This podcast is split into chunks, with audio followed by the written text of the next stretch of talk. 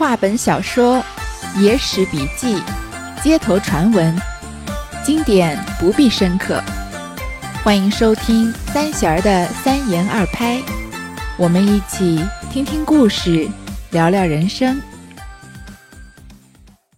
上一回说到，这大孙亚斯啊，真的如同算命的说的那样，在当天夜里的三更三点的时候。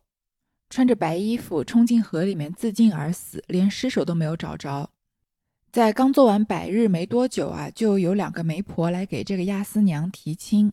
亚斯娘呢，正是伤心欲绝的时候，就说啊，她不愿意再改嫁，除非啊满足三个条件。于是提了三个很奇怪也很苛刻的条件，就是她丈夫姓孙，她也要嫁一个姓孙的；她丈夫是亚斯，她也要再嫁一个亚斯。第三啊，这人要入赘，结果两个媒婆要来提亲的这个人呢，正好满足了三个条件，正是大孙押司去世之后啊，顶替他职位的小孙押司。于是呢，两个人就结成连理。有一天晚上啊，他们的丫鬟银儿在给他们暖酒的时候，突然看到了大孙押司的鬼魂，于是就跑去告诉这个押司娘和小孙押司。他们两个人呢，不但不信银儿的话，反而觉得他。留在家里是个麻烦，于是呢，把他许配给人了。上一回我们说到，这亚斯娘就因为让银儿嫁了这个人啊，所以与大孙亚斯索了命。这是怎么一回事呢？我们先来看看银儿嫁的是什么样的人。当时不由银儿做主，把来嫁了一个人。那厮姓王，名兴，魂名唤作王九九，又吃酒又要赌。银儿嫁将去，哪得三个月？把房卧都费尽了，那厮吃的醉，走来家把银儿骂道：“打击贱人，见我嫩般苦，下去问你使头借三五百三五百钱来做盘缠。”银儿吃不得这厮骂，把裙儿系了腰，一程走来小孙亚斯家中。亚斯娘见了道：“银儿，你自嫁了人，又来说什么？”银儿告妈妈。实不相瞒，银儿嫁那厮不着，又吃酒又要赌，如今未得三个月，有些房卧都使尽了，没计奈何，告妈妈借换得三五百钱，把来做盘缠。押司娘道：“银儿，你嫁人不着是你的事，我今与你一两银子，后番却休要来。”银儿接了银子，谢了妈妈归家。哪得四五日又使劲了？要把银儿嫁给什么样的人啊？她自己是做不了主的，是由这小孙押司和押司娘做主，让她嫁了一个叫王兴的人。这个人魂名叫王九九，烟酒的酒。听这名字就知道他没有什么好的嗜好，都是吃酒啊、赌啊，恶习都沾了。这银儿嫁过去啊，才三个月就把房卧都费尽了。这房卧是什么呢？本来就是指卧房的意思，泛称呢铺盖衣饰，但是它引申为嫁妆的意思。他们把银儿嫁出去，还是要给一些嫁妆的。结果三个月就把嫁妆全部都花完了，就让王兴吃酒赌博给造践完了。有一天啊，这王兴吃的很醉，走过来就骂银儿，骂他是打击贱人。这个击就是脊骨脊梁的击，就是用鞭子鞭笞背部，是古代肉刑的一种。但是这里呢做赌咒词。就是说该死的贱人的意思。说你看我这么苦啊，你还不赶快去问你的主子家借三五百钱来给我花花。这个使头行使的使，就是古代奴仆对家主的称呼。银儿呢，因为经不住骂，所以呢把裙子系在腰上，去小孙亚斯家借钱，跟他说了他现在的处境，要问他借个三五百钱。这亚斯娘就说啊。银儿，你嫁的人不好是你的事情，你这就是比较冷酷了。因为明明把银儿许配给王兴是他们的主意，说既然你命不好啊，那你其实也只能认了，你不能三天两头来回来问我要银子呀。我现在呢就给你一两银子，这银儿是要三五百钱嘛，一两银子有一千两一一千钱，所以是给的比他要的多的。然后呢，银儿就接了银子，谢了妈妈回去。结果啊，没到四五天，这王兴啊又把钱给花光了。当日天色晚，王兴那厮吃的酒醉，走来看着银儿道：“打击贱人，你见嫩般苦，不去再告石头则个。银儿道：“我前番去借得一两银子，吃尽千言万语，如今却叫我又怎怎地去？”王兴骂道：“打吉贱人，你若不去时，打折你一只脚。”银儿吃骂不过，只得连夜走来孙押司门首看时，门却关了。银儿欲待敲门，又恐怕他埋怨，进退两难，只得再走回来。过了两三家人家，只见个人道：“银儿，我与你一件物事。只因这个人身上，我只替押司娘和小孙押司烦恼。正是归有水面分开绿，鹤立松梢点破青。这钱花完了，有一天晚上，王兴啊吃的酒醉，又来骂银儿，说：你看我过得这么苦，你不再去问你的那个押司和押司娘借点钱来吗？”银儿就说啊，我上次去只借了一两银子，听了好大一顿教训。现在你又要叫我去啊？王兴就很更狠的骂他，说你这个贱人，你要是不去啊，我就把你腿打断。那银儿害怕，所以只好连夜啊走到孙押司门首看，但是门已经关了，他不知道该不该敲门的时候啊，却看到有一个人迎面来，就叫他的名字，说要给他一个东西。于是作者说啊，在这个人身上。我就替押司娘和小孙押司烦恼了。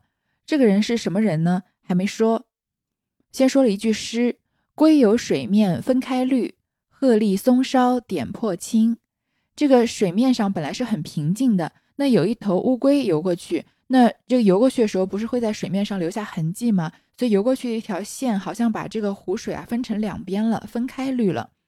那在松树这个树梢上啊，有仙鹤立着。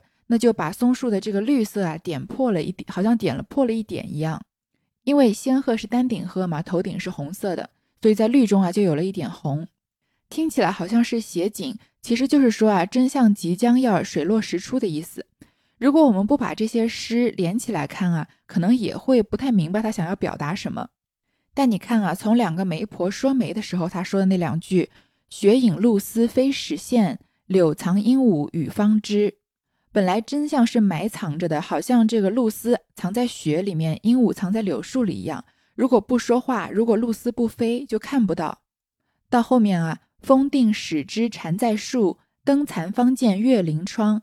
风停了，灯熄，快要熄灭了，于是你看到，你才知道蝉在树上，才知道月临了窗口，就是真相即将大白于人间，对吧？纸包不住火，留给罪犯的时间不多了。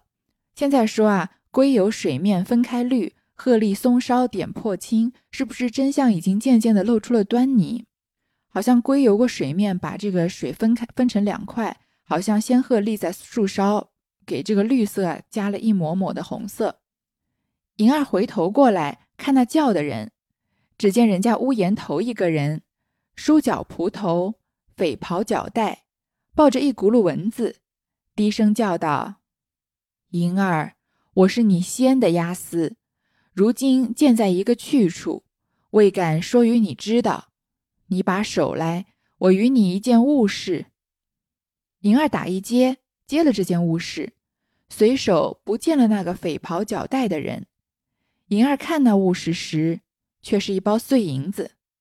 银儿回头来看啊，那个叫他的人，看到在屋檐下面站着，梳脚蒲头。这梳脚蒲头是什么意思呢？这是宋代发生的故事。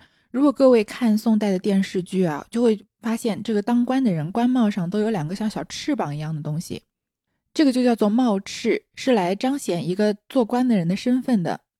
这男性戴的帽子啊，就叫做蒲头。这个蒲左边一个这红领巾的巾，右边是一个朴实呃不是朴实的朴，应该是鸭子脚掌的蒲的那个右半边。这蒲头啊，一开始其实就是用一块大丝巾从额头处往后脑包裹头发，然后剩余的丝帛呢就垂下来到后背，那个时候叫做福巾。现在很多这个 rapper 搞这个流行音乐说唱歌手也喜欢包头巾，其实跟那个时候的福巾的样式是差不多的。那蒲头发展到宋代呢，已经变成男子出门的一种首要的装饰品，从帝王将相到平民百姓啊都可以佩戴蒲头。而这个时候的蒲头啊，材质比较是硬挺的材料，不再是一些丝帛啊、金帕这样的软材料，所以显得更加的正式。这个梳角蒲头呢，就是蒲头形式的一种。蒲头的形式啊，主要分三种。这个梳角蒲头也叫软角蒲头、结式蒲头或者方顶硬壳蒲头。这结式蒲头啊，还是平民百姓比较常戴，基本上是把头发绑起来方便干活的样子。这软角蒲头呢，也就是这个人戴的，就是和结式蒲头算是相反吧。他把金子放在蒲头的下面，那蒲金的外形呢就更加的固定一些。而蒲头的角因为是软角嘛，所以微微下垂。但是因为两脚的厚度增加了，因为它用的这个布料比较厚实，有点像这一对下垂的小翅膀一样。这样的蒲头啊，比较是文人雅士或者政府公务人员在戴的。那方顶硬壳蒲头呢，就是实打实的官帽了。它顶是方的，然后材质比较硬。它这个硬壳啊，多半是用铁丝和藤草编成的，里面衬着木骨。然后呢，糊上绢罗，涂上黑漆，就是我们在电视上常常看到的有两个翅膀的官帽了。这个人戴软角蒲头啊，其实已经一定程度上说明了他的身份。他又抱着一轱辘文字，就是我们前面说的文书嘛。他就说啊：“银儿，我是你的仙押司。”我觉得这个写的还算是比较细腻的，因为他仙押司已经去世了，要不然银儿伺候他这么多年，看到他的样子，不就能一下辨认出他是仙押司吗？为什么还要说远远走过来一个人？那个人还要自我介绍身份，银儿才知道他是之前的大孙亚斯，有可能就是要写这个鬼神和人类给区别开来。常常有一些传说，就是认为鬼的面目是一团模糊的，就好像在梦里看到的人一样，你好像看到他的面孔，但是又不太能分辨出他的面孔。这个大孙亚斯呢，就说啊，我现在住在一个地方，但是不能告诉你。你把手给我，我给你一样东西。于是银儿就乖乖的把手伸出来，接了这件东西。然后一转眼啊，这个匪袍脚带的人就不见了。其实匪袍脚带就是宋朝的公务人员所穿的这个，相当于是制服的一种吧。这个公服的颜色也代表官的这个位分，而且这个公服啊，也要跟他的蒲头和手上的护板相搭配才可以。这个梳脚蒲头、匪袍脚带的人走了，银儿再看递到他手里的东西啊，才发现是一包碎银子。可能大孙亚斯啊也看不过去银儿在家里被这样的虐待，于是呢就给了他一包银子，缓解了他的燃眉之急。银儿归到家中敲门，只听见里面道：“姐姐，你去史头家里，如何嫩早晚才回？”银儿道：“好叫你知，我去妈妈家借米。”他家关了门，我又不敢敲，怕吃他埋怨。再走回来，只见人家屋檐头立着鲜的鸭丝，梳脚蒲头，匪袍脚带，与我包银子在这里。王兴听说道：“打击贱人，你却来我面前说鬼话！你这一包银子来的不明，你且进来。”银儿入去，王兴道：“姐姐。”你寻常说那灶前看见仙牙丝的话，我也都记得。这事一定有些蹊跷，我却怕邻舍听得，故嫩的如此说。你把银子收好，待天明去县里首告他。正是着意种花花不活，等闲插柳柳成荫。银儿回到家里敲门，她的丈夫没有开门，就说啊，你去亚丝娘那儿，怎么这么晚才回来？银儿就跟他说啊，他去借米，但是关了门不敢敲，结果回来啊，看到这个梳脚蒲头、匪袍脚带的人给了他包银子的事情，隔着门跟王兴说了。王兴听说啊，就在门里面骂他，说你这个打击贱人，你在我面前说这些鬼话干什么？你这包银子啊，来路不明，你先进来。银儿进去呢，王兴的这个态度就有一百八十度大转变，感觉这个人情绪非常不稳定啊。但是这样短篇的小说里面。王兴又只是一个配角，所以不把他的性格写的非常完美，也是可以令人理解的吧。他就跟这个银儿说啊，我一直记得你说你之前在灶前看到大孙押司的话，这事情肯定有蹊跷。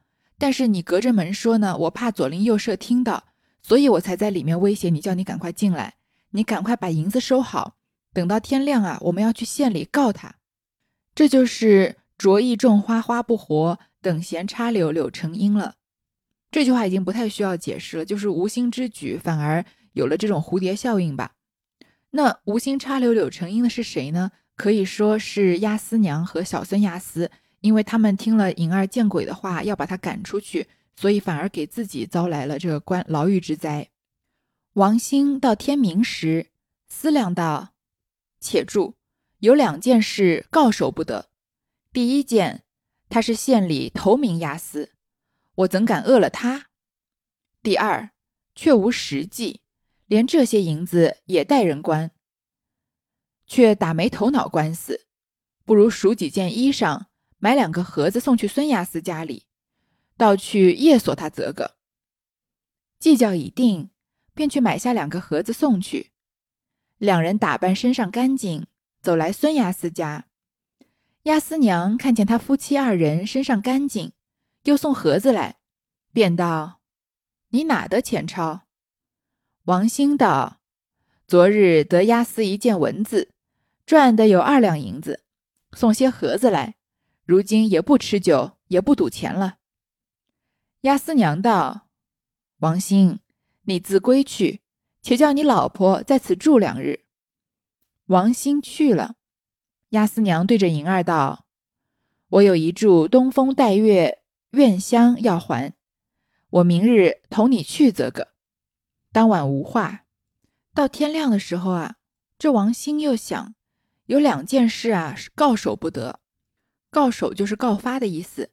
第一啊，他是县里的头名押司，这小孙押司现在是头名押司了，他不能得罪了他。第二呢，他也没有实际的证据，连这些银子啊也没有来路。不能打没头没脑的官司啊！你告人总要有人证物证吧？他什么都没有，就觉得啊，不如去数几件衣裳，买两个盒子，就是买点礼物到孙亚斯家里去夜锁他则个，就去拜访拜访他，探探口风吧。于是他就和妻子银儿呢打扮干净，拿了两个礼盒送到孙亚斯家。那亚斯娘看到他夫妻二人啊穿着很体面，又送了东西来说：“你哪来的钱啊？”王兴就说啊。昨天啊，得到了押司的一幅文字，拿这幅文字去卖啊，赚了有二两银子，于是送了些盒子给你。从此以后啊，我就不吃酒，也不赌钱了。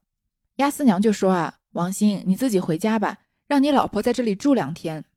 王兴就走了。押司娘对银儿说啊，我有一柱东风带月院香要还，明天啊，你陪我去。东风带月一听起来好像是一个很生僻的名字。但说它的另一个名字，大家就都知道，就是泰山。我们都知道，中华民族有五大名山，就是中国的五岳，它分别是中岳的嵩山、东岳的泰山、西岳华山、南岳衡山和北岳的衡山。那泰山呢，就又叫东岳或者岱岳。一般啊，有名山就会有人去礼佛，这押司娘呢就要去还愿。还愿啊，就是在求神保佑的人啊，实践对神许下的报酬，在愿望成就之后，愿意付出什么来感谢？比如说帮这个呃佛像重新塑他的这个佛身啊、金身啊，比如说给这个庙里捐钱、捐香火钱啊。这押司娘啊，就要银儿陪他去。说实话，这段写的有点没头没尾的。这王兴要去探口风，但是。穿了这个体面衣服，拿了盒子，也并没有探什么口风。这押司娘听到王兴啊拿了押司一件文字，赚了钱，也没有什么特别的反应，就是叫银儿啊陪他去还愿。那后面的剧情呢，是还愿的时候发生的事情，和王兴一家来探口风啊没有什么必然的关系，可以说写的比较粗糙吧。这就是民间故事不太能细细去推敲的地方。像我们读《红楼梦》啊，它每一个细节、每一个人物的名字、举动、表情、心理活动，都被人反反复复的拿出来推敲，甚至是过度的解读，这就是名著的魅力。那三言二拍也在某种程度上算是一个名著，但是里面有些故事的某些段落啊，甚至是有些故事整体的故事，都不太适合去细细的推敲它。比如说这一段往深了想，就是有点莫名其妙的。所以我们不去深想，继续看后面的故事。明早起来梳洗罢，押司自去县里去。押司娘锁了门，和银儿同行，到东岳庙殿上烧烧了香，下殿来去那两廊下烧香，行到素报司前，银儿裙带系的松，脱了裙带，裙带，押司娘先行过去，银儿正在后面系裙带，只见素报司里有个梳脚蒲头、匪袍脚带的判官，叫银儿，便是你先的押司，你与我申冤则个，我与你这件物事。银儿接得物事在手，看了一看，道：“却不作怪，泥神也会说起话来，如何与我这件物事？正是开天辟地喊曾闻，从古至今悉得见。”第二天早上起来，这小孙押司呢就回去上班了。那押司娘锁了门，就和银儿啊到这个泰山的东岳庙殿上烧了香。出了殿呢，还要到两廊下去烧香。我们去过这个寺庙这种旅游景点的，也知道这个寺庙不可能是一个殿，然后所有的神全部都在里面，对吧？它一般都是有一个主寺庙，然后在各个地方啊有这个小庙，有时候回廊下面还有可以走进去拜神的地方。走到这个素报司前面啊，银儿因为裙带系得松，所以把裙带解下来，押司娘就在前面走，那银儿呢就在后面系裙带，所以后面发生的事情。这押司娘是看不到的，看到这个素报司里啊，有一个梳脚蒲头、匪袍脚带的判官。你看，首先这个素报司是什么呢？它是传说中啊阴间东岳大帝属下专门掌管善恶因果报应的机构，因为报应非常的迅速，所以叫速报司。而且道教认为啊，泰山神主宰幽冥十八层地狱和世人的生死贵贱，各地城隍庙审理的案件啊。最后都要汇集到泰山来，因为职务繁重，所以配有七十五司，分司重务。其中最有名的就是速报司。嗯，传说中速报司就认认为速报司的司主啊，就是北宋的包青天包拯，或者是南宋的鄂武穆王岳飞。这个时候包拯还活着，所以我们先不去纠结他速报司的司主是谁啊。总之，我们就知道速报司啊是掌管因果报应的地方。那做了坏事的人啊，是要遭到报应的。这速报司里啊，就有一个判官。这判官呢，就和银儿之前走在路上遇到的人装束一模一样。还记得他遇到大孙亚斯的时候，这个人说什么吗？说如今我现在在一个去处，未敢说与你知道。就是这个大孙亚斯啊，他现在在一个地方，他当时没告诉银儿。现在我们知道啊，他其实就在泰山庙里的速报司里面当判官了。和他活着时候的职位也比较相符，他就跟银儿说啊：“你一定要帮我伸冤，我给你个东西。”银儿呢又接到东西在手里，这已经是银儿第三次见鬼了。他这次已经见怪不怪了，不是特别怕，就说啊：“好奇怪，连泥神也会说话了，这是什么东西呢？”就是去拜佛的人都知道，你拜的是佛的这个泥身嘛，他的可能神灵是寄住在这个神像里面的，也有可能不在里面。我只看过一些佛经，但是对这礼佛的程序啊不是特别了解，也不是特别信这个，所以没办法解释的很清楚。这个速报司里的泥像说起话来啊，真是一件奇事。开天辟地喊曾闻，从盘古开天辟地以来啊，都很少听到这样的奇事。从古至今悉得见，也是一样的意思。银儿接得来，慌忙揣在怀里，也不敢说与押司娘知道。当日烧了香，各自归家，把上相事对王兴说了。王兴讨那物事看时，却是一幅纸，上写着：“大女子、小女子，前人耕来后人耳。要知三更事，多开火下水。来年二三月，聚祀当结此。”银儿赶快把这个泥生给他的东西啊接到怀里，也不敢跟亚四娘说。烧完香之后，各自回家。回到家中啊，跟王兴说了这个事。王兴拿起银儿得到的这个东西一看，却是一幅纸。这纸上呢，写着一个像谜面一样的东西，就说啊：“大女子、小女子，前人耕来后人饵。前人耕种啊，后人乘凉，放了一个饵来钓这个大鱼。要知三更事，多开火下水。如果要知道啊，三更发生了什么事。”这个多就是拿开拾取的意思，拿开火下的水。来年二三月，聚祀当结此，明年的二三月啊，这个谜题大概就会解开了。王兴看了解说不出，吩咐莹儿不要说与别人知道，看来年二三月间有什么事。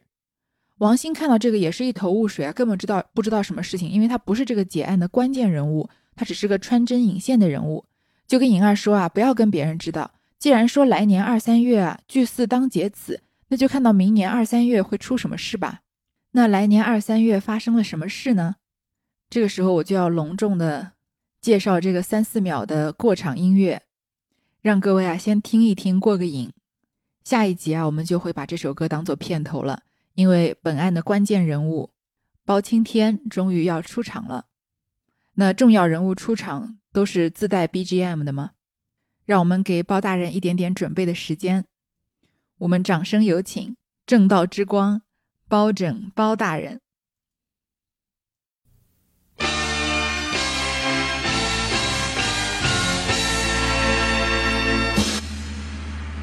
年指间来到来年二月间，换个支句，是泸州金斗城人，姓包名拯，就是今人传说有名的包龙图相公。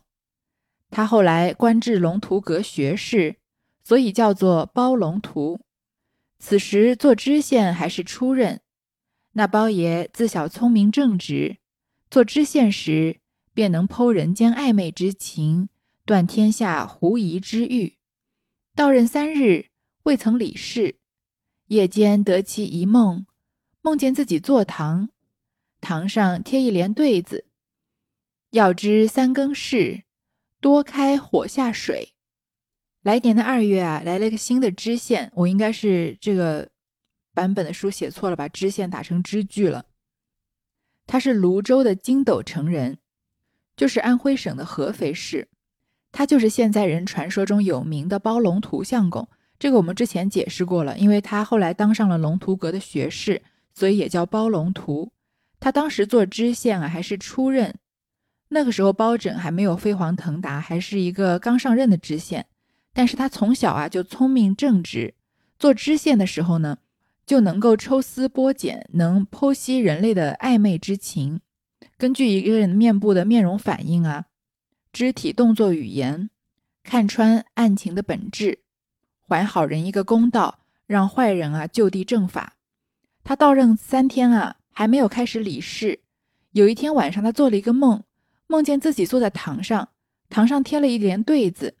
就是之前这个银儿手上拿的书，呃，拿的这个文书，其中的两句“要知三更事，多开火下水”。包爷次日早堂，换何当隶书，将这两句叫他解说，无人能识。包公讨白牌一面，将这一联楷书在上，却就是小孙押司动笔。写毕，包公将朱笔判在后面。如有能解词语者，赏银十两。将牌挂于县门，轰动县前县后，官绅私绅挨肩擦背，只为贪那赏物，都来赌仙争看。第二天啊，包拯早堂的时候，就换这个隶书。县里面所有的官吏问他们这两句话什么意思，没有人知道是什么意思。于是包公呢，就讨了一面没有写字的白牌。把这一联啊，就楷书在上。这一联呢，就是小孙押司动的笔。说来也讽刺，他不知道啊，写的这一对联啊，其实就是将来自己通往牢狱之灾的通行证吧。写完啊，包公把朱笔判在后面。朱笔就是蘸红色的毛笔，用来批示公文、校正古书的。现在我们写字其实还是我们学生写作业用黑笔或者蓝色笔写，老师改作业用红笔改嘛，其实也就是朱笔了。就说啊，如果能解开这个谜题的人啊，赏银十两，把这个牌子挂在县门外。于是啊，这个县里面所有的人，不管是当官的还是普通人，挨肩擦背，为了那十两银子啊，都抢着来看。这破案的关键人物已经出来，破案的关键线索也已经找到。那接下来啊，离真相大白的一天就不会远了。大孙押司啊，在算命先生说今夜死的时候。居然这么离奇，就真的死在当天晚上，真相是什么呢？下一集啊，也就是最后一集，我们为大家解谜。